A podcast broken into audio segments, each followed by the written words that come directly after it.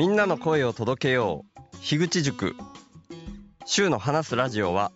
誰でもポッドキャストを始められたらいいという思いのもとに集まった樋口塾の一員として配信しています。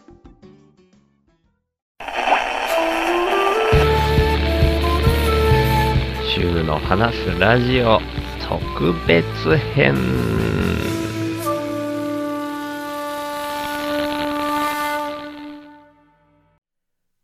はい今日は普通に日時から入ります今10月29日日曜日のお昼1時半にもうちょっとしたらなろうっていうタイミングで収録してます。えーと、まあ、夜に撮るとやっぱりギリギリになるからっていうんで、やっぱお昼がいいかなっていうんで、ちょっとね、あとは今朝早起きしたからっていうのがあって、地区のね、掃除とか、トイレ掃除とか、あとは、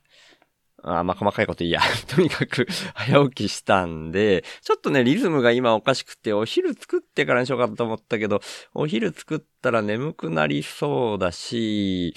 んで、川にね、用を足しに行くとかね、その辺、その辺今日やれなそうだなとか、あ、やべ、またちょっと拡散し始めちゃうから、うーん、日時から読み始めたっていうのがですね、今日もまた喋んないといけないこといっぱいあるなと思って、今日はね、りゅうちゃんのことからお話ししたいなと思ってます。りゅうちゃん、前回の配信で、初めましてで週報インプターになってくださった、うん、子、方っていうか、めっちゃ若いから子って言っちゃいますけど、うん、そのりゅうちゃんがですね、昨日の配信、えーっと、うん、りゅうちゃんのポッドキャスト、りゅうちゃんの独り言っていうポッドキャストの昨日の朝の配信ですね。10月28日金曜日の朝8時の配信、ナンバー33。これタイトル長いんですけど、僕のことも話してくれた回なんですけど、タイトルで他の方のこともわかる、わかるまでいかないけど、いろんな方のことを喋っている回だっていうことが伝わるようにタイトル長いですけど読み上げますけど、ナンバー33、スローハウスアットマーク、奥出雲、スラッシュ、石亀五郎、海の、あ、海の子テラス、アットホームチャンネル、スラッシュ、アルさん。で、それに続けて、週の話すラジオ、スラッシュ、週3の独り言。っていうタイトルなんですね。で、りゅうちゃんのお友達なのかな？知り合いなのかな？えー、めっちゃ寄付してる子に触発されて、この回を取ったみたいな感じで、全部その寄付的な動きをした、りゅうちゃんが寄付的な動きをしたっていう、それを4種類になるのかなスローハウスと海の子テラスと、アットホームチャンネルのあるさんと、主の話すラジオのインプッタードをしてくれたっていうことなんですけど、その最後にね、僕のことを言ってくれたんですけど、これ緊急度の高いものから説明し始めてたんですね。その他の3つはだいたいクラファンみたいな感じ。ちょっとね、僕も聞いたんですけど、ちゃんと理解しきれてなくて申し訳ないんですけど、そんな感じの期限が決まっているもの、いつまでみたいなのから、それが近いものから話していたという感じだったんですけど、その意味では、週報インプッターっていうのは僕の貯蓄が尽きるのが早いかみたいな感じで、えー一番緊急度は低いっていうようなところで、でもそのおかげでなんか最後に話してもらえたなみたいな感じがあったんですけど、その説明がですね、すごく嬉しくて、多分僕のことを、っていうか僕のことっていうか週の話すラジオで僕が生きているその生き方についてっていうのをゲスト会とかではなくて、一人喋りで喋って、うん、りゅうちゃんぐらい長く丁寧に喋ってくれた方っていうのは過去にいたかないたら申し訳ないんですけど、あんまりいないんじゃないかなっていう印象を受けて、すっごい嬉しかったんで、冒頭で今日は喋らせてもらおうと思いました。んでですね、僕ね、その、この並びがですね、ちょっとプレッシャーだったんですよね。その寄付的な感じのっていう、寄付的って僕あえて言ってるのは、僕のインプッターっていうのは、あくまでも寄付じゃなくて、スポンサードなんですよね。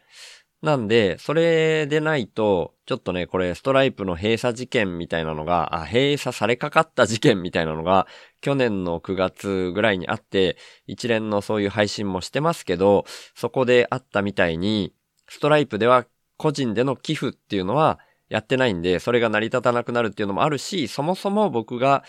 ギチの完全人間ランドのスポンサーっていうのを真似してこの形を始めたっていうのが、まあ、あくまでもあるので、そこはちょっと、うん、寄付ではないっていうところを強調したい部分ではあったので、そういう意味で、この流れでっていうところで大丈夫かなみたいに思って聞いてたところもあったんですけど、りゅうちゃんちゃんとですね、寄付ではなくて、スポンサードされて生きてる方ですみたいに言ってくれたんですよね、ちゃんとね。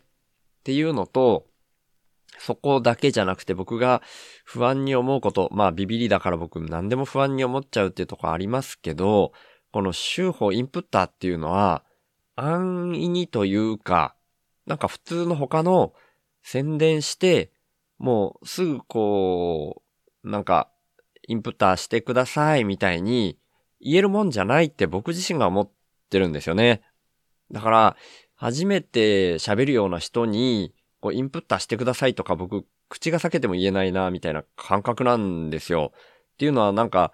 これ、週の話すラジオで僕言っていることですけど、心からそうしたいっていうふうに思った方は、インプッターになってくれたら嬉しいですっていう表現をしてるんですよね。だから、僕の動きみたいなことを伝えるっていうのが、アウトプットが先の中、僕の言ってるアウトプットが先っていう動きの中では一番大事で、ただ、世の中がまだ今の時点では、ついてこれない、ん？ちょっとついてこないと上から目線だな。うん、僕が生きてる間にそこにたどり着けるかどうかわかんないし、でも、この動きを僕は続けていきたいしっていう、そこの絶妙なですね、うーん、こう、葛藤の中で、うーん、今の状態で急には世の中が変わらないから仕方なく設けた窓口っていうのが手法インプッターになってるので、それを安易にそこだけ、とりあえずうん、シュウさんって方がいます。インプッターお願いします。だけ言われてしまうと、こんなに怖いことはないみたいな気分も僕ちょっとあってですね。だからそれになったら怖いな、みたいな。まあ、りゅうちゃんだったから大丈夫だろうって思いつつ、やっぱり心のどっかでその不安は持ちつつ、若干聞き始めたところはあったんですけど、いや、全然やっぱり予想通り、りゅうちゃんめちゃくちゃ丁寧に話してくれてたし、えー、僕が前回話したみたいに、すごく価値観的に近いなって思ったところが、やっぱり感じられる回だったので、えー、もしよかったらですね、昨日配信のりゅうちゃんの独り言ナンバー33を皆さんも聞いていただけると、個人的には嬉しいかなっていうふうに思っています。昨日も、えー、X でポストをさせていただいたんですけど、りゅうちゃんのですね、表現として、あの、まあ、僕のことに反応して、大体説明してくれたっていうところもあるんですけど、こう、りゅうちゃんならではの表現ですごくわかるなって思ったのが、僕もこの修法の最後の読み上げの中で、最低限生きられるっていうところで満足するみたいな言い方をしてますけど、りゅうちゃんは最低限っていうのもマイナスのイメージがあって、うーん、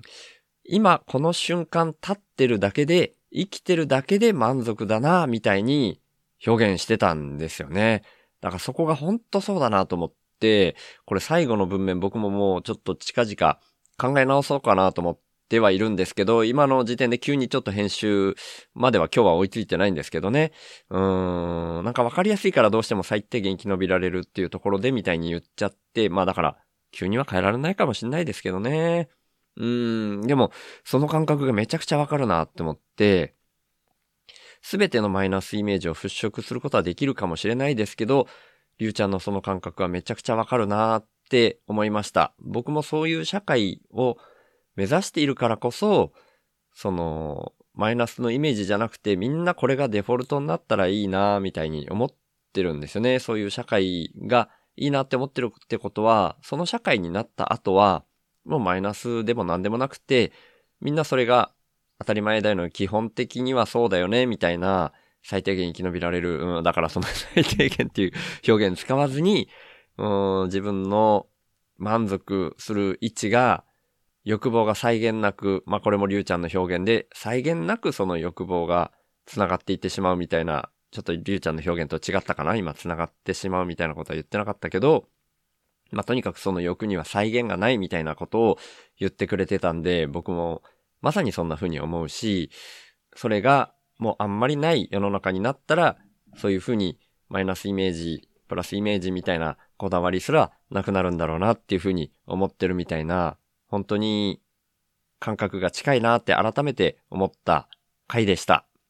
っていう紹介だけ冒頭にさせてもらいたいなと思ってたんですけど、まあまあ長くなっちゃいましたね。はい。そんな感じで、行きましょう。週の話す、ラジオ話すは手放すの話す。りゅうちゃんは今回初めましてだったんですけど、ポッドキャストで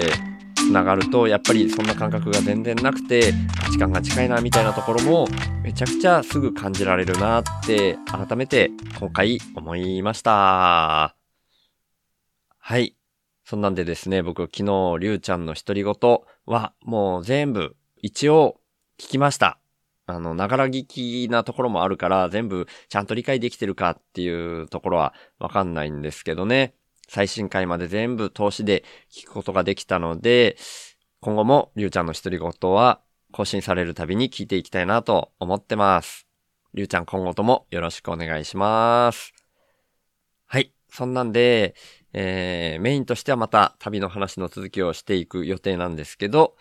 その前にやっぱり週報インプッターの方のご紹介をして、それからメインの話に入っていきたいと思います。でですね、お一人目は、本来前回の配信でご紹介できていてもおかしくなかった方なんですけど、ちょっと連絡が取れてなかったんですよね。で、しかも、こちらの方も初めましての方で、全然僕が連絡取る手段がなくって、ポーンと PayPay で送られてきたんですね。10月25日水曜日の朝10時22分に PayPay でインプットが入ってまして、777円っていう額が入ってたんですけど、メッセージが同時についてまして、議地官から来ました。良き日々になりますようにっていうメッセージ付きで届いていたんですけど、僕がお名前に見覚えがなかったので、もう連絡手段がその PayPay でのインプット、えっ、ー、と、入金があったっていうところと、そのメッセージに対して返信だけはできるので、そこに返信させていただいてたんですね。で、はじめましてですよねっていうところと、えー、インプットいただけたことと、週報でのご紹介や SNS 投稿をさせてもらっても良いですか ?OK な場合、週報で宣伝したいことを教えてくださいませって送っていたんですよね。ただそれが全然既読にならなくってですね。だから普段 PayPay でのそのメッセージっていうところをあんまり見られない方なんじゃないかなと思ってたんですよね。で、ただ今日ですね、えー、もうその既読にずっとならないんで、そのお名前がですね、ローマ字で、ファーストネームが先でしたけど、フルネームで書かれていたので、そちらで Google 検索だったり、Facebook とかで検索したらですね、Facebook で、えー、写真で同じ方だとわかる方がわかりまして、で、そちらにメッセンジャーでメッセージを送らせていただいたのと、もう一つは、リンクドインっていうんですかね。ちょっと僕、ちゃんと発音が分かってないんですけど、そんなサービスがあって、そちらも Google 検索でヒットしたので、両方に、えー、この既読にならないのでっていうところでメッセージを、同じメッセージを送らせていただいたんですね。そしたらですね、ちょっとそちらでは既読にならないんですけど、えー、多分そちらのどちらかで気づいていただけたんじゃないかなっって思ってるんですけど、そのちょっと後に PayPay の方でお返事が来ました。で、はい、はじめましてです。本名でなく、一郎とかなら投稿いただいて大丈夫ですっていう返事だったんですね。なんで、表示名の方はフルネームでお名前が見えていたんですけど、一郎とかなら大丈夫っていうことだったので、これから一郎さんっていう風に呼ばせていただきます。一郎さん、はじめまして、本当にありがとうございます。で、そういうふうにお返事いただけたので、その投稿の可否についてはお返事いただけて、さっき、まあ投稿もしたところなんですけど、その、週報で宣伝したいことを教えてくださいませっていうところにはお返事がなかったので、一応またその PayPay の方で、えー、ありがとうございます。では、一郎さんで投稿させていただきますね。週報で宣伝したいことはありませんでしょうかっていうふうにまた、えー、投げかけたんですけど、そちらはまた未だに既読になっておりません なんで、こちらはですね、また、えー、いつ頃お返事がいただけるかわからないんですけど、またもうしばらく待ってみようかと思っています。はい。で、宣伝したいことがあれば、またその都度配信でお知らせしようと思うんですけど、なんとなく今までの感じではですね、もうポンと送って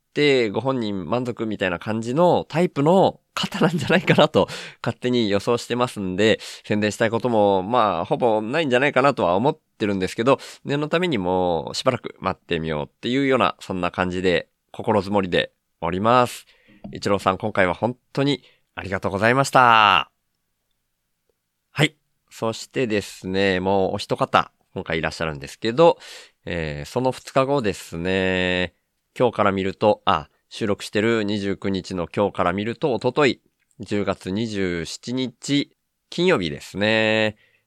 周南の伝送さんことのりこさんからレターパックでですね、台湾土産プラスアルファみたいな感じで届きました。最近のりこさんは台湾に行かれていたんですよね。会社のでだったと思うんですけど、それで台湾のお土産のお茶ですね。これが、ティーパックっていうんですかね。ティーパックで、2パックが2種類。一つは、ケイカ緑茶。ケイカっていうのが、カツラの花って書いてケイカですね。ケイカ緑茶と、あとは東方美人茶っていう名前のパックが2パックずつ入ってました。で、それ以外のものは適当に選びましたっていう風にお手紙書かれてたんですけど、えー、そのラインナップがね、面白かったので、LINE でのりこさんにお礼と同時に、これラインナップが面白かったから、いじってもいいですかっていう風に聞いたら、もうどうぞいじってくださいってお返事だったので、その どんな風に面白かったっていうのを今喋ろうかなと思ってるんですけど、えー、一つはですね、ごぼうおかか。だったんですね。こちらは、まあ、ご飯のお供みたいな感じだと思うんですけど、僕普段ご飯炊かないんですよね。そのことまあ、のりこさんはよくご存知なんじゃないかなと。まあ、あんまりね、ご存知なくて、そういうご飯のお供系送ってくださる方もいらっしゃるんですけど、のりこさんはもうさすがによくご存知だろうなと思ってたんですけど、うーん、それをあえて送ってこられたっていうのが面白かったっていうのが一つ。で、えー、さらに入っていたのが、ミルクボーロですね。これはでも、僕の価値観だけかもしんないですけどね、ミルクボーロとかそういう丸ボーロみたいな、そのボーロって、なんか、子供の食べ物っていう認識僕してるんですけど、皆さんどうなんですかね普段、ボーロって食べるのかな？僕はね、イメージとして、子供がよく食べるんじゃないかな。しかも、だいぶちっちゃい子供が食べるんじゃないかなって思ってたんですよ。なんでそういう意味で面白かったです。まあ別に美味しいですけどね、甘くて美味しいけど、ボーロかって思って、はい、面白かったのでそんないじりを今してます。で、それとバランスを取る意味でかわかんないんですけど、明治ブラックチョコが入ってました。まあこれはめっちゃおもろいわけじゃないんですけど、うーん、なんか甘いけどビター系のブラックチョコっていう風に選んだのかな？とか、うん。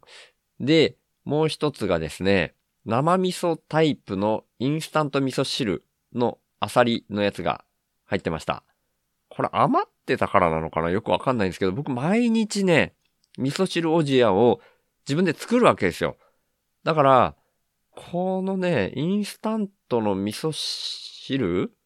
お湯に溶かしてその味噌汁だけみたいなのが必要になるシチュエーション皆無なんですよ。それもなんとなく、のりこさんだったら分かっててもおかしくないだろうなと思ってたんですけど、いや、全然そこはイメージされてなかったんだなって思って、めちゃくちゃ面白かったんで、こんな風にいじらせていただきました。なんとかして無理やり使おうと思ってますけど、はい。でも まあ何かしら、うん、送ってあげようと思ってくださったお気持ちはめちゃくちゃ嬉しかったです。ただ、めっちゃ面白かったです。はい。すいません。いじっちゃってすいません。でも、えー、お茶もですね、それぞれ1パックずつ、えー、おとといから昨日と一晩ずつですね、飲ませていただきました。両方すごく美味しかったです。ブラックチョコと、えー、ミルクボールと一緒にいただきました。まだブラックチョコは残ってます。ミルクボールはもうガツガツ食べちゃったんですけど、そんな感じでした。で、えー、のりこさんの宣伝したいことなんですけど、モルペコ日記ですね。のりこさんの配信されてるポッドキャストですね。最近300回記念を迎えられまして、まあ、のりこさん数え間違えたりしてるんで、だいたい300回みたいなタイミングなんですけど、300回記念のナンバー300の回には、僕とちっぺさんも一緒にのりこさんと、まあよくズーム飲み会をしてるんで、そのズーム飲み会しながら、じゃあ今から収録しようみたいな流れになって、その時に撮ったものがナンバー300っていう風になってます。それもね、配信タイミングが若干ずれて、先に301とか302がナンバリングされてたりして、うん、まあ、のりこさんらしい面白い形になっているので、そちらも含めて、モルペコ日記、もしよかったら聞いていただけたらと思います。のりこさん、今回も本当にありがとうございました。はい。インプタさんのご紹介としては以上のような感じですね。今回は、インプタさんの人数としては前回よりは少なめだったんですけど、りゅうちゃんのお話があったから、ちょっと、やっぱり、えー、後半の話が、えー、あ、でもまあだいぶマシかな。はい。ちょっとただですね、えー、りゅうちゃんの独り言に習って僕もね、だら、だらっと、あ、いやいや、だらっとしてるわけじゃないんだけど、なんかそんなに気合い入れずに独り言を喋るみたいな、ゆるーく喋りたいな、みたいなのを昨日の配信でも言ってたし、ただまあ、昨日は人のことを紹介する回だったから、そんなゆるーくならなかったな、みたいなことを、りゅうちゃん言ってましたけど、ただまあ、そのゆるーく喋りたいな、みたいな気分僕めっちゃわかるんですよね。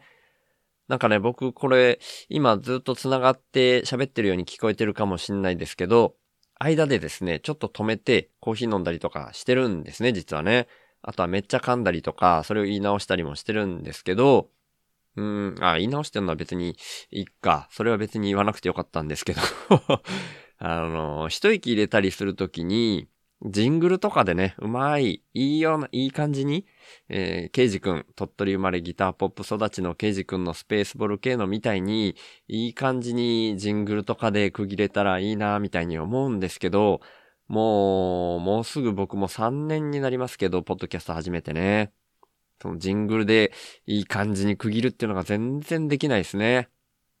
なんか、こう、いい感じのジングルみたいなのを、自分でやっぱりこう、音楽とかを、だから、ケイジ君とかはね、そういう音楽作れる人だから、そこがでかいよなーなんて勝手に思ったりしてますけどね。またちょっと、次、ケイジ君と喋る機会があったら、その辺相談してみようかななんて思ったりしてますけど、はい、ちょっとだいぶ脱線しました。でもこんな感じのダラダラがいいなって思います。うんジ、ジングルとかが、まあだから相談してみようかって思うけど、なくても全然いいよね。だからみんな誰でもポッドキャストやったらいいよねって思う話に、それに共感したっていう話なんですけど、だから今日の旅の話、宮崎、関西、下道だけ、車中泊メインの旅に関しては、うん、いつもよりも増して、もともとめっちゃ長い、ずっと続きものになってるんで、ゆっくり喋っていこうと思ってます。はい。でですね、前回までの流れで言いますと、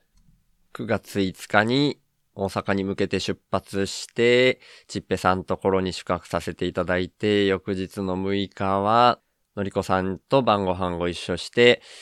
7日は道草さんと会って、8日は中2の頃からの友達のユージ。で、9日がメインの大阪オフ会、10日はたまちゃんと京都で会って、11日の朝は橋野さんと会って、福井まで行く道中で、道の駅の Wi-Fi でいろんな人とやりとりして、福井で念願の大輝くんと会って、あーたんにも忘れ物を届けて、で、夜に大輝くんとご愁傷ラジオの収録をして、その後、車中泊する場所で、キムギを一本買って、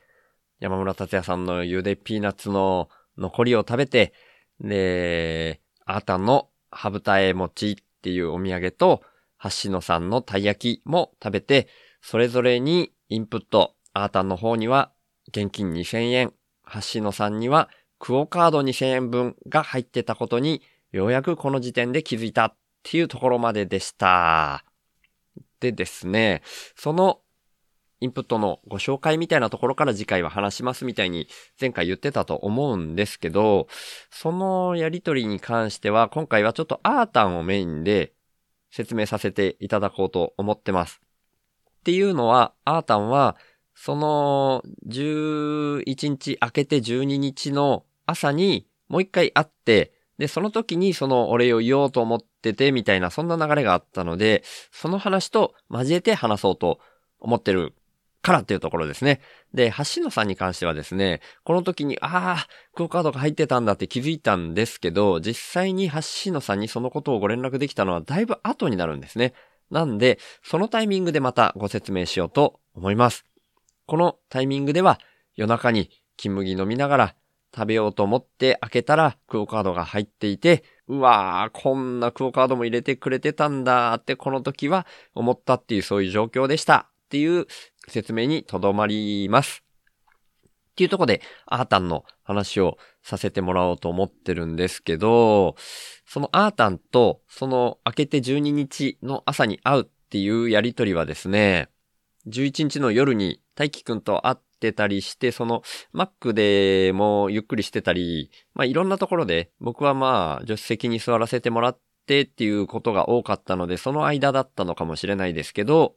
夜9時台とかから、その朝にもう一回、あーたのところに行って会いたいですってやりとりをしていたんで、その話からしていきますね。で、9時台に位置情報を送っていただいて、この位置情報っていうのは、もう過去回で何回か喋ってるけど、僕なんか知んないけど、そのオフ会の時から何回も聞いちゃって、3回聞いちゃってるんですよね、なぜかね。本当にごめんなさいね、あたね。なんでこんな風になって、いやまあ、酔っ払ってたタイミングが多かったり、うん、情報量が多すぎたっていうところだったと思うんですけど、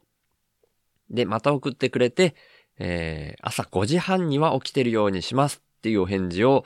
いただいてたりしました。11日の夜ですね。で、えー、ありがとうございます。でも僕がそんなに早く起きられないかも、笑い、みたいな感じで、えー、明日は9時半ぐらいに出発すれば良さそうなんで、8時ぐらいにお伺いできたら嬉しいんですが、その時間はお忙しいですかね？みたいに返してたんですけど、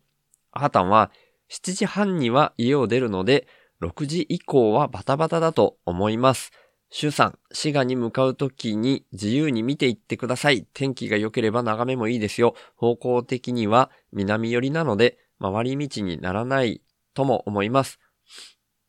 家の前に実家でもらった新米置いておくので持って行ってください。味見でもらったやつなので少ししかないですが、っていうのが、えー、11日の夜10時台にはそんな風に帰ってきてたんですね。で、そのね、あ、大輝くんとの話の中でこれ漏れてたなちょっとどのタイミングでだったか僕も忘れちゃってるんですけど、多分、お風呂、に入る前だったのかな？後だったのかな？いや、忘れてますね、本当にね。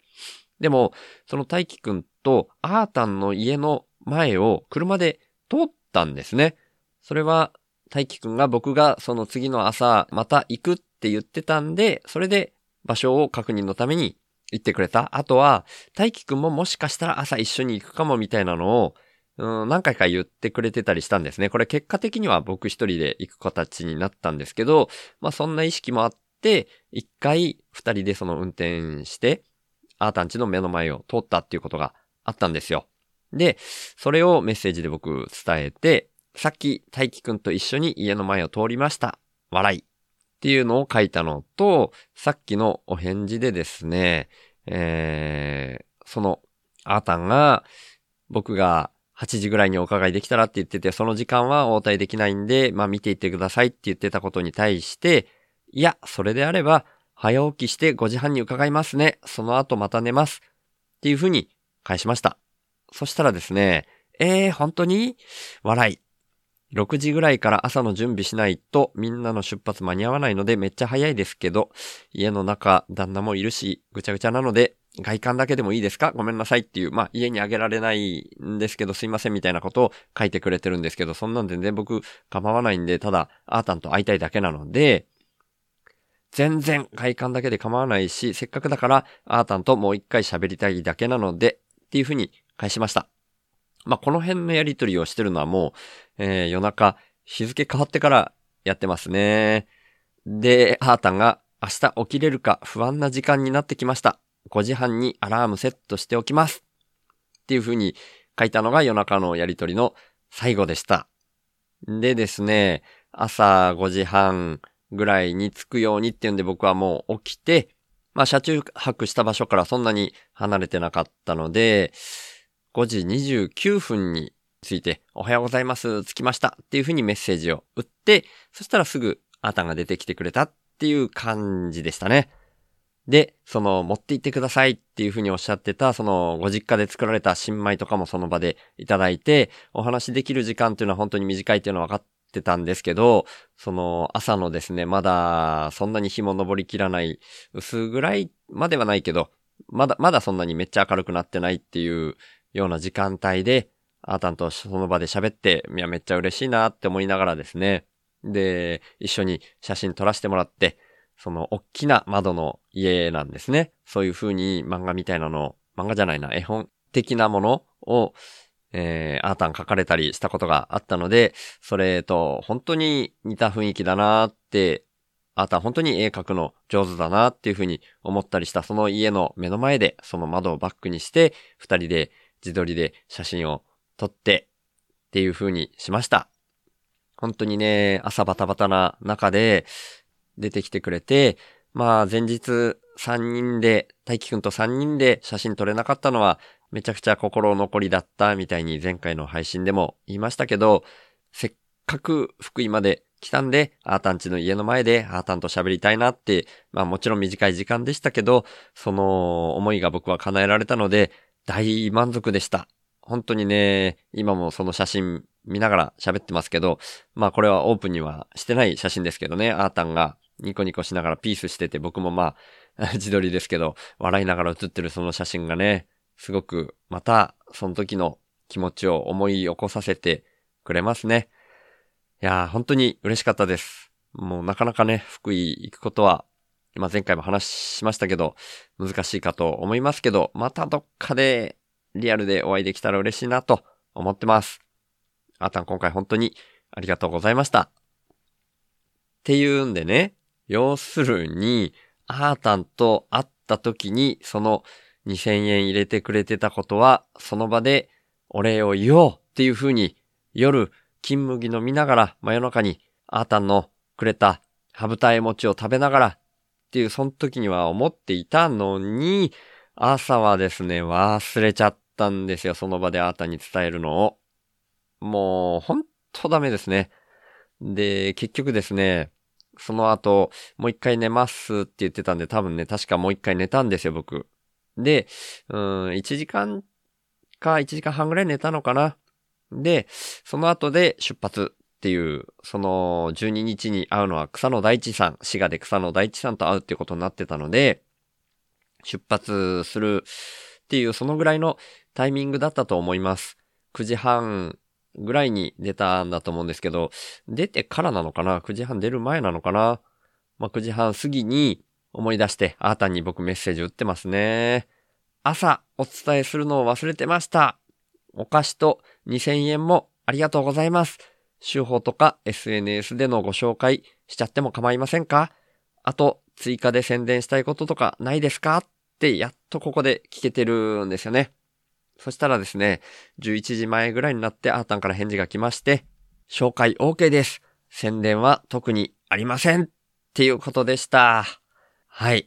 ていうことで、SNS での投稿は、その許可をもらえたので、その後にさせてもらってると思うんですけど、もう今から見るとだいぶ前ですけどね。っていうのと、宣伝したいことはありませんっていうことだったので、了解です。本当にありがとうっていうふうに返して、アータンとのやりとり DM でのやりとりはここで終了しています。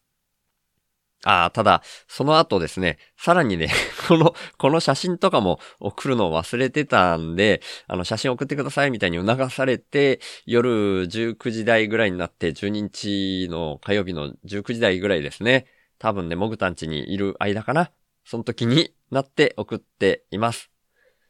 本当に抜けてることが多くてごめんなさい。でも、僕としてはさっき言ったみたいに、オフ会にアータンが忘れ物をしたっていうところで福井でアータンの家の前まで行って、大きい窓の前で二人で写真撮れて、本当に満足度高かったです。繰り返しになりますけど、アータン本当にありがとうございました。また絶対お会いしましょう。はい。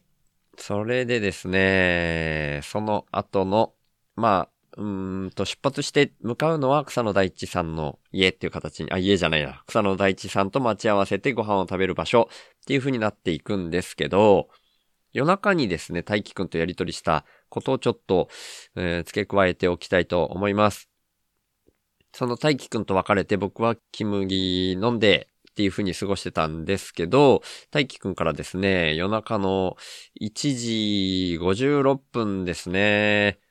で、その前に収録したご愁傷ラジオの音源、これ大輝くんのスマホで収録してたので、音声ファイルをギガファイル便で送ってくれてました。で、えー、まだその時僕起きてたんで、2時7分ぐらいですね。ありがとう !PC 操作できる時に確認するねっていう風に返事したらですね、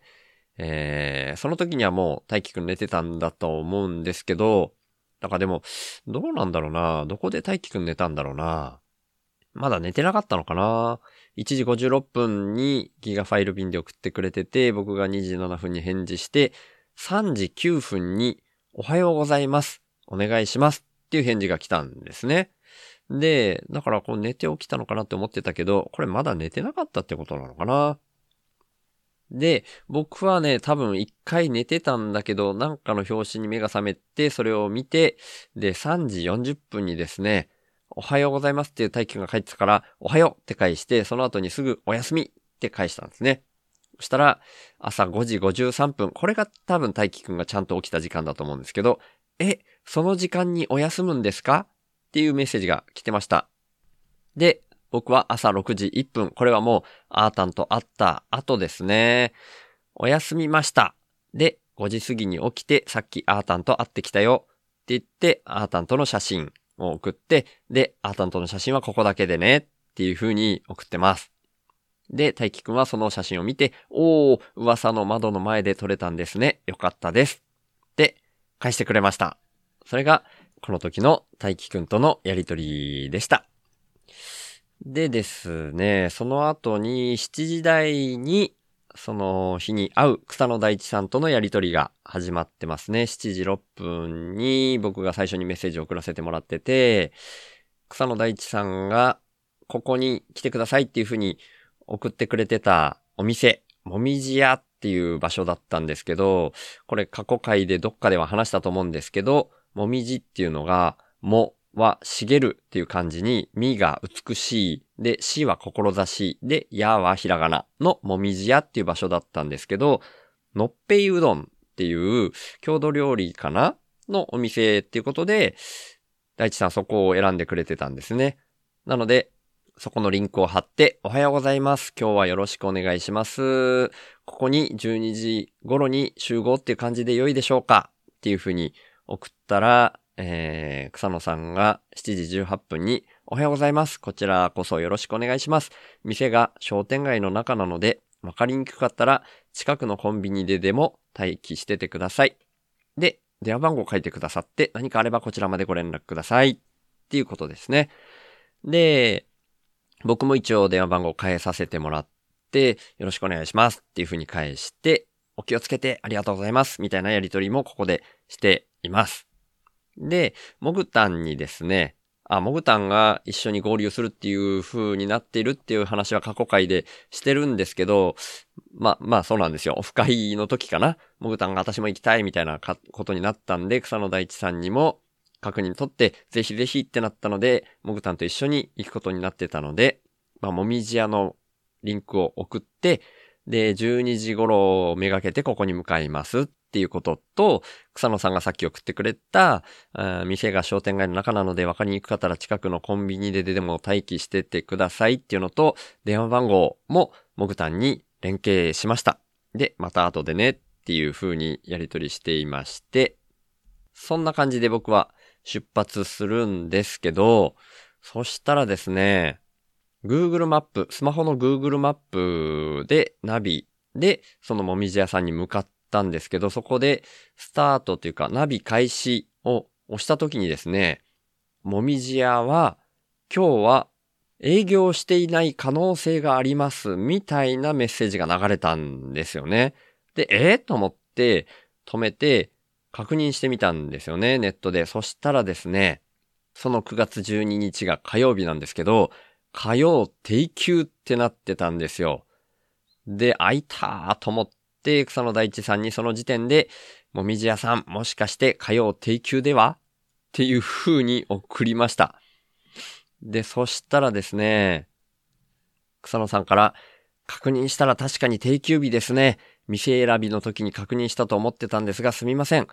長浜名物、あ、そのもみじ屋さんが長浜名物なのかな？長浜名物とか関係なく、地元民御用達のラーメン屋行きましょうか。っていうんで、ラーメン大学都っていう場所を今度は送ってくれました。こちらです。場所はほぼ変わりません。っていうことで、了解です。モグタンにも伝えますね。っていうふうにお返事して、モグタンにもそれを伝えました。で、モグタンもそれを見て、了解みたいなところですね。今の僕が喋った一連の流れっていうのは、実際には走りながら、えー、お返事来るまでにタイムラグがあったりするので、お返事いただけたのを途中で休憩したりしている時にお返事したみたいな感じで、最後に了解です。モグタンにも伝えますねって言った時点でも11時が近い感じでした。で、その後12時頃には到着してっていう流れになっていくんですけど、ちょっとその前にですね、朝の時点で、その次の日にお会いする予定になっていたおさきさんとのやりとりをこの辺でしてるので、そちらの説明もここで挟ませていただこうと思います。これも時系列でいろいろ状況が変わっていくので、もうこれどういうふうにまとめるのがいいのかわかんなかったので、僕はメモとしてもそれ単純に時系列でそのメッセージをもうエクセルにまとめているので、それをある程度順繰りに話していきます。でですね、これは、だから、もう草野さん家に向かっている途中のどっかで休憩してる時だと思うんですけど、8時55分にですね、おさきさんが、明日は旦那、一日休みらしいのですが、まあ、おさきさんとお会いするっていうのは、ご主人が、周さんとぜひ会いたいっていう風に言ってるので、みたいなご連絡があったっていうのは過去回で話していると思います。そういう流れだったんですけど、明日は旦那、一日休みらしいのですが、時間って奈良に入るの何時頃になりますかね？宿泊場所とか次の予定とかあります？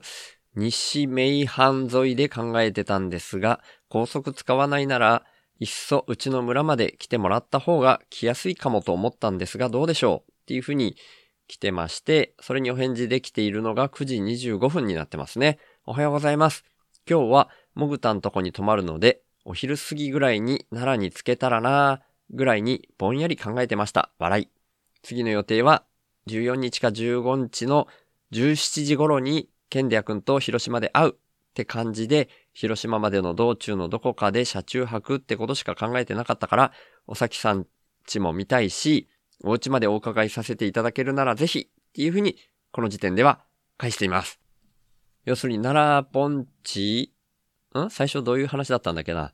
うん、ちょっとね、僕地名がよくわかんないんで、うん、おさきさんがその奈良の街中まで出ていきますよみたいなこと言ってたんですけど、もう場所わかんないんで、おさきさんが指定してくださいみたいなことしか多分この以前のやりとりではしてなかったと思うんですけど、そんな感じで、えー、いっそうちの村まで来てもらった方がみたいにおっしゃってたんで、それで全然構いません的なことを僕が返してるっていうことですね。んでですね、え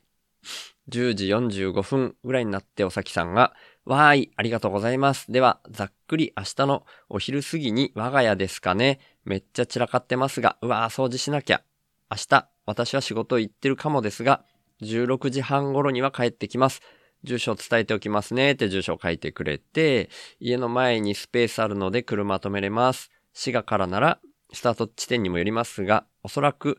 狸のしがらき越えて、忍者の伊が越えて、那覇里市から、うん、曽地村っていうものかな？に入るルートになるかなと思います。村に入るルートが山道ですが大丈夫ですかね？っていうふうに聞かれてるんですけど、僕も、あの、さっきもちょっと言ったみたいに、そんな地理とか全然わかんないんで、この辺のね、どういう風になると思いますが、みたいなの、ほぼ読み飛ばしてたと思いますね。ただ住所を送ってくれてたんで、住所ありがとうございますっていうのと、おさきさんが16時半頃に帰ってくるんだったら、そのぐらいを目指していきますっていうのと、かっこして、たまちゃんも13日にもう一回寄ってくれって言ってたので、っていうね。まあ、えっ、ー、と、その日の、もう一回整理しますと、12日、昼に草野大地さんと会った後は、モグタンと一緒にモグタンとレッドさんのお家に行かせてもらって宿泊させてもらって、で、その翌日には、おさきさん家に行く手前で、たまちゃんと会うっていう話になっているっていうのがこの時点では決まってたっていうことですね。なので、夕方4時半ぐらいに、おさきさんのお家に直接行きますっていう。で、ルートは Google マップさんにお任せしてますっていうふうに返してますね。要するに全然地名分かってませんっていうことを言いたかった感じでした。で、えー、そのルートが山道ですが大丈夫ですかねって最後に書かれてたんですけど、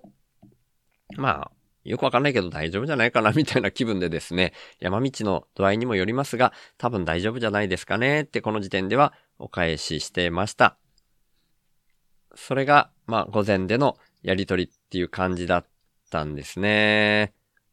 で、さっきも言ったみたいに、この後もやりとりをしていく中で、この状況っていうのはどんどん変わっていきます。この時点ではまだこういう感じで進めようっていうふうに思ってました。っていう、そんなお話ですね。はい。で、もう一人この、12時に草野大地さんと落ち合う前にやりとりっていうかメッセージだけ僕が送っているのがですね、ケンデア君。広島のケンデア君、ケンちゃんにメッセージを送ってます。だいたいそんな感じで、おさきさん家に、その13日にはがっつり夜みたいな感じに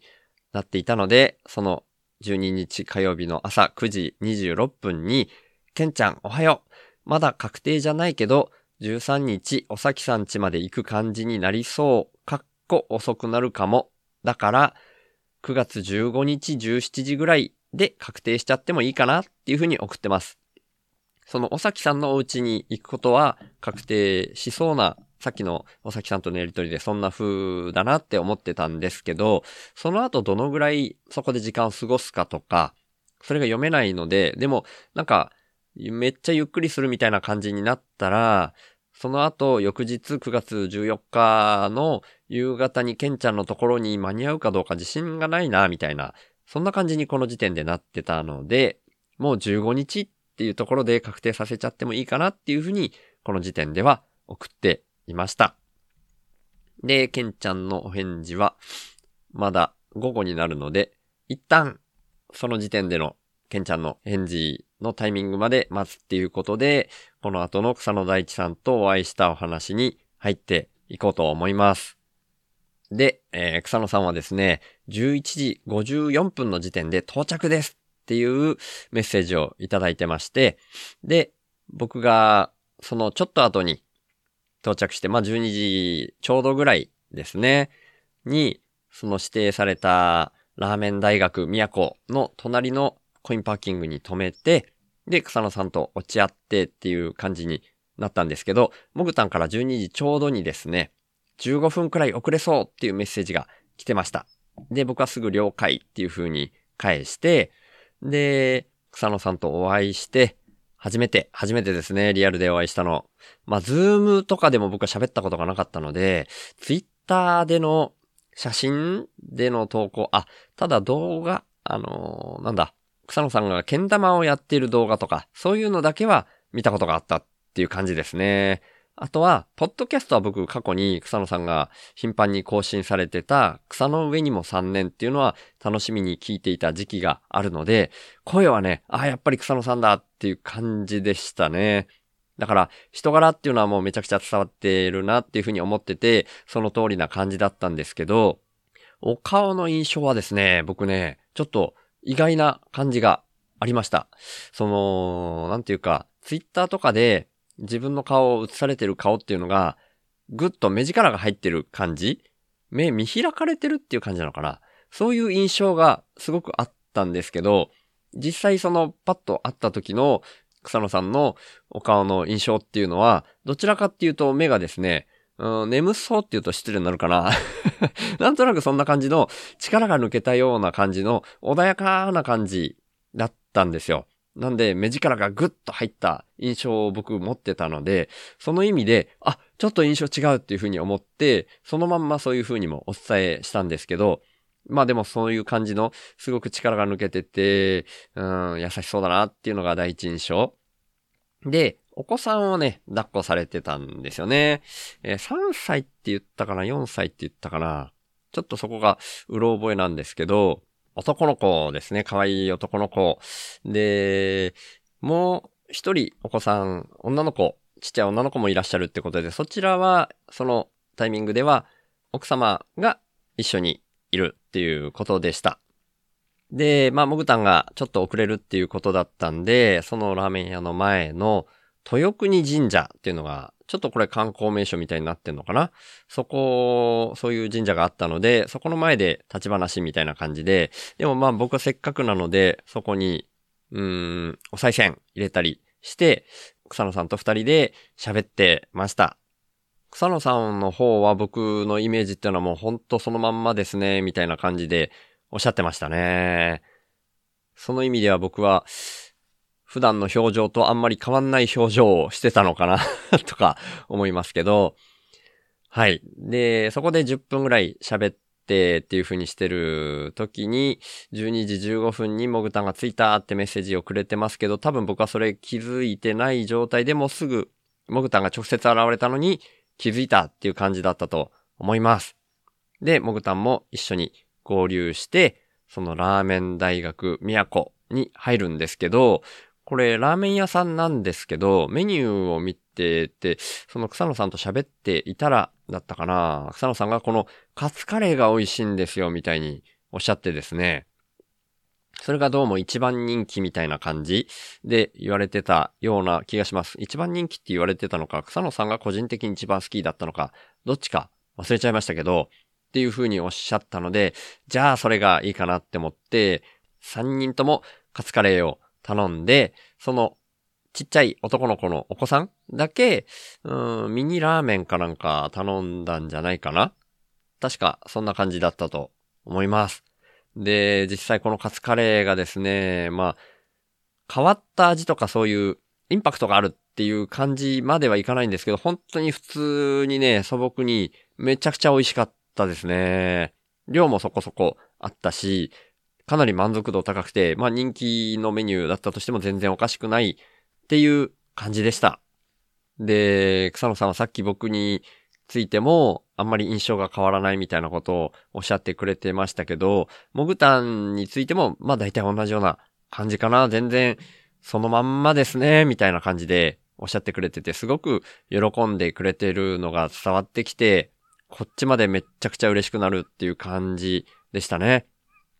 で、もぐたんも今、滋賀県に住んでるので、滋賀県なんですね、みたいな感じで、まあ僕から見たらね、これからも頻繁に会えるのかな、みたいに思ってたんですけど、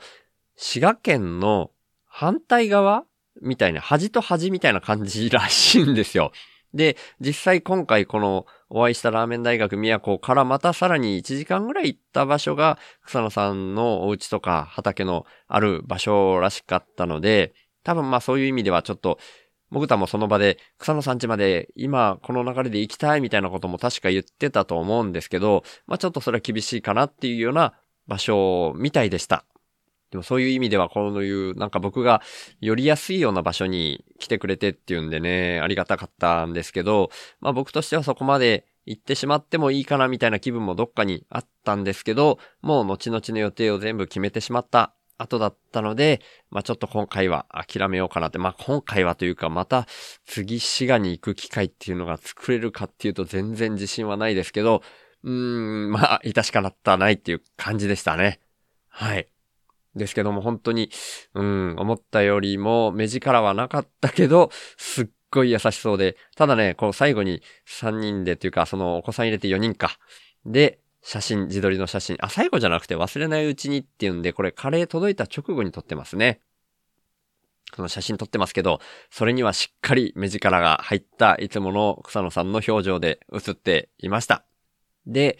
えー、あ、これはだからそ、お会いした最初にっていう話だったんですけど、その写真撮るタイミングが遅くなってたからあれだったんですけど、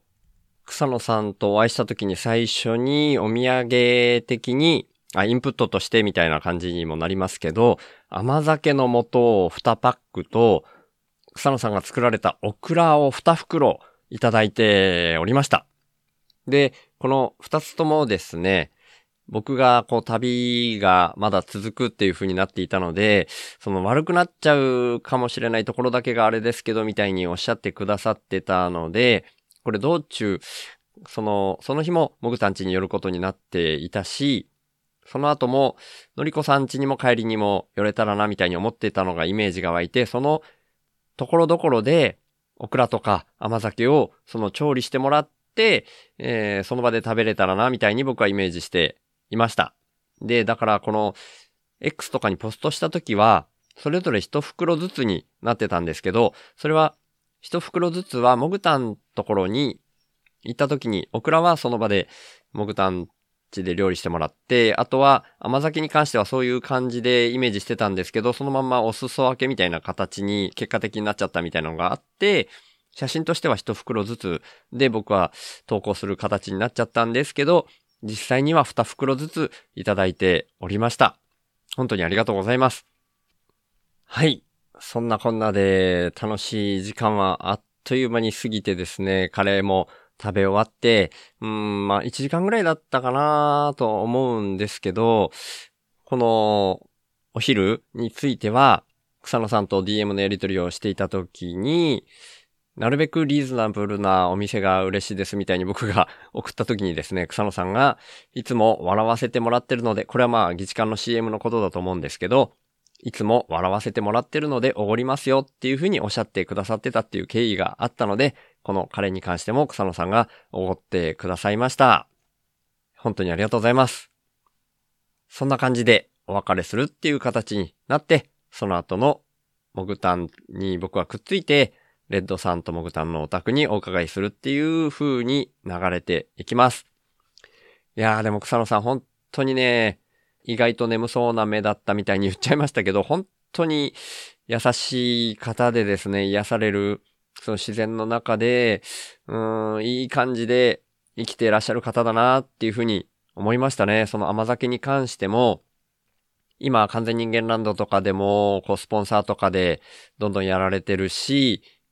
理事官の人間さんたちにもいっぱい買われてみたいな感じになっているし、なんかお米の消費をですね、ちゃんとこう、今米余りみたいな状態らしいんですよね。でそれに対する問題意識とかも持たれてて、で、甘酒っていうのがいいんじゃないかみたいに、すごく考えて前向きに動いてらっしゃるみたいなのも、この時からすごく伝わってきてましたし、実際今もそんな風に動かれてる、なんかすごい方だなっていう風に僕からは見えています。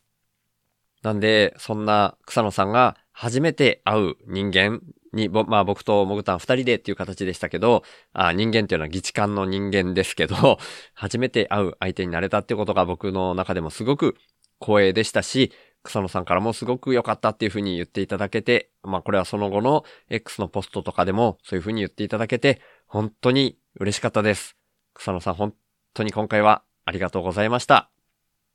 はい。そんな感じで、モグタンと一緒に移動していくっていう流れに関しては、次回っていう形にさせていただこうと思います。いやー、やっぱり思った、自分が イメージしてたところまでは進まなかったなっていう感じがしますけど、やっぱりでもこんな感じで今日は丁寧に喋りたかったです。あの、りゅうちゃんみたいに、冒頭で言った りゅうちゃんみたいに、本当に流れに身を任せて喋りたいなって思っていたので、でも最初にイメージしたのよりはだいぶやっぱりちょっと駆け足になってしまったかなみたいな感じはちょっと否めないですけど、まあ、その辺も今後やりながらどんどん力が抜けていったらいいなっていうふうに思います。っていうところで、えー、最後のエンドロールの読み上げとエンドクレジットとしてのインプタの方々の読み上げに入っていきたいと思うんですけど、毎回最近は繰り返し同じことを言ってる形になりますけど、この宮崎関西下道だけ車中泊メインの旅をしている間は、その旅の間に出会ったすべての方々、ズームも含めてですね、あとはその議事管理野郎府会に参加するためだけのインプット窓口にインプットしてくださった方、あとは今回冒頭でインプッターご紹介させていただいた方、プラス、今回は冒頭でりゅうちゃんの昨日の配信のお話もしたので、りゅうちゃんも含めて大きな声で読み上げさせていただこうと思っております。っていうようなところで、週の話すラジオ、略して週報は、HSP っていう先天的なビビリとして生まれた僕、週がビビリだからこそ問題の根本原因に意識が向いて、最終的には個人単位じゃなく世の中全体の問題点にビビリが反応しちゃうこと、それを発信することに僕の生きる役割があるんじゃないかと思って、そんな僕の意識を日々発信する番組です。僕からは今の世の中が滝壺に向かう船みたいな環境問題をはじめとした社会課題が加速度的に大きくなってるっていう風に感じられてるんですね。だから僕がビビりすぎるせいでできたメタ認知っていうか、そこから来る意識と問いを投げるみたいな感じがこのポッドキャストの位置だと思ってます。僕はそんな滝壺に向かう船みたいな状況は間違いなく人間が作り出していることだと思ってて、人口自体加速度的に増えていることもあるし、人間の欲望も大きくなりすぎてるっていうふうに感じてます。で、その原因として人間の欲望を増幅させてしまうような特徴をだんだん強めてきてしまってるお金っていうものが一つあると思ってて、そんなお金みたいな何かが入ってこないと、インプットされないと自分からもアウトプット出さないよみたいな交換条件的なインプットが先な構図も感じてます。だとしたら、アウトプットが先な構図に逆転させることで、滝壺に向かうスピードが緩和されるんじゃないかなって思ってます。で、そんなアウトプットが先っていうイメージなんですけど、生きていくために最低限のことで、これ最低限、りゅうちゃんとのね、表現とちょっと違うんですけど生きていくためのことで満足する。あ、うまく言えないな、やっぱ。生きていくために最低限のことで満足する。みたいなのも大事だと思ってて、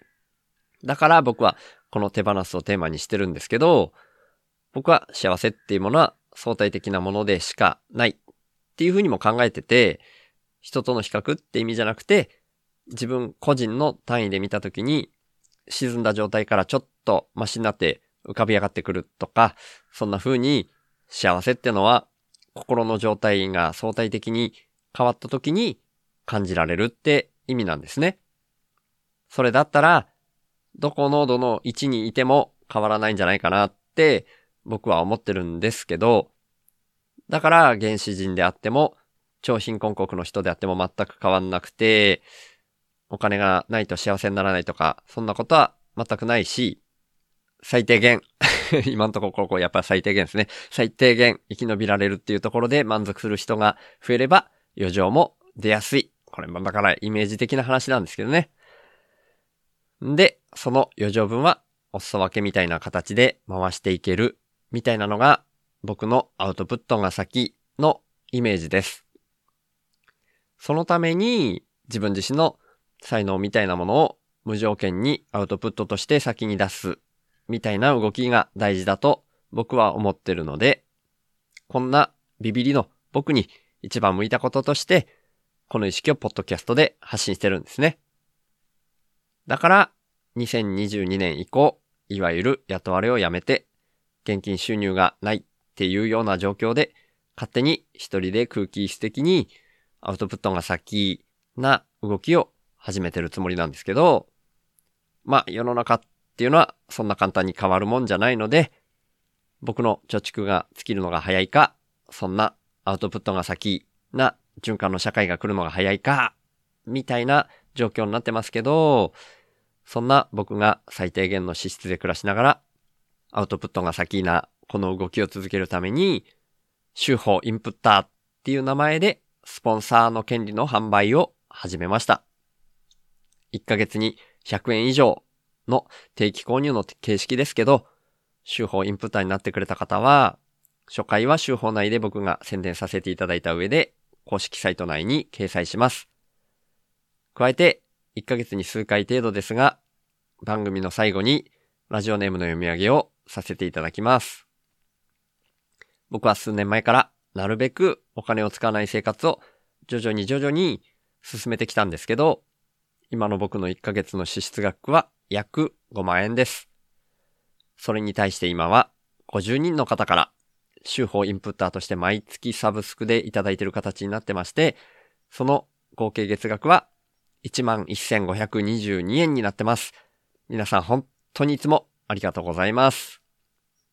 そんな週報インプッターの入り口は概要欄にありますので、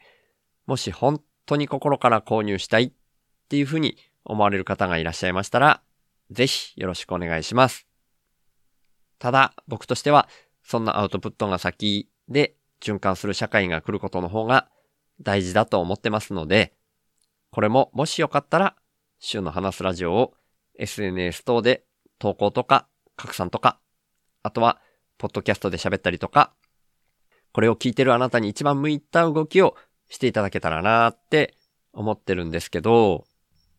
週の話すラジオを聞いた方が自分なりの深いレイヤーからメタ認知して自分の生き方を見直すみたいな機会が少しでも増えたら僕にとってはそれが一番嬉しいです。